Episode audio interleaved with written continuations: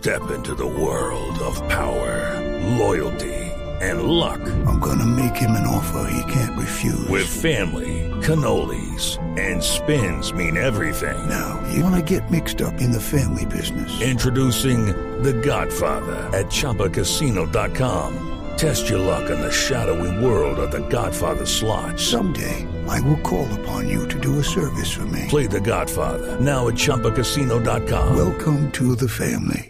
No purchase necessary. VGW Group. Void where prohibited by law. 18 plus. Terms and conditions apply.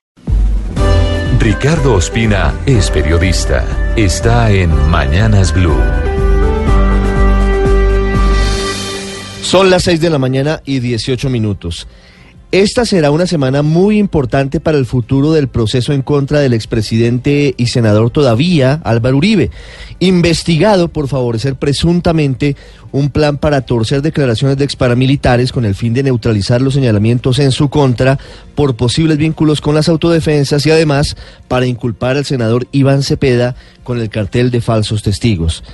Casi una semana después del llamado indagatoria por parte de la Corte Suprema, Uribe hoy atenderá a los medios de comunicación desde su finca en Río Negro, Antioquia, en donde se recupera tras sufrir una caída desde un caballo. El expresidente estará acompañado de tres de sus abogados, Jaime Granados, Jaime Lombana y Víctor Mosquera, para explicar lo que, según ha dicho, es una infamia al tratar de vincularlo con actuaciones delictivas. Llama la atención que en el equipo jurídico que hoy acompañará al expresidente Uribe no esté el abogado Diego Cadena el hombre que según las evidencias en poder de la Corte Suprema de Justicia fue uno de los encargados de intentar, entre otras cosas, que el exparamilitar Juan Guillermo Monsalve se retractara de los señalamientos contra su cliente y de que la exfiscal Hilda Janet Niño desacreditara el proceso por paramilitarismo contra Santiago Uribe Vélez. Uribe publicó este fin de semana un nuevo video en sus redes sociales en el que dijo que se defenderá de esta infamia. Así cataloga la investigación en su contra de la Corte Suprema de Justicia y dice que se defenderá en libertad o desde la cárcel. Reiteró que Monsalve fue quien lo buscó queriendo retractarse. Defiende a Diego Cadena, a Jaime Lombana y a Álvaro Hernán Prada. Y al final dijo que, abro comillas, Nunca ha estado en mi mente ni en mi intención tomar decisiones para que la Corte Suprema de Justicia deje de conocer sobre este caso, cierro comillas. Lo cierto es que el tiempo corre y por eso es muy importante que el país sepa pronto si la anunciada renuncia de Álvaro Uribe a su curul será o no radicada para ser discutida, para saber si será o no aprobada por el Senado.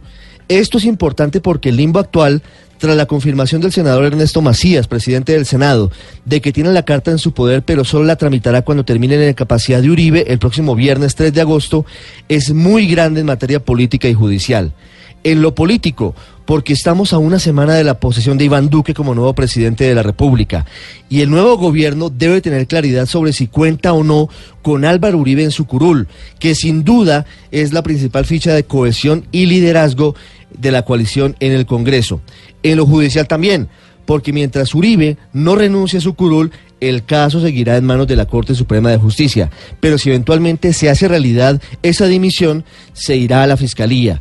Todo el expediente de la investigación por falsos testigos, pero además los otros casos contra Uribe, como la investigación preliminar que se adelanta en su contra por las masacres cometidas por paramilitares en el Lado y la Granja en Ituango, mientras el hoy expresidente fue gobernador de Antioquia.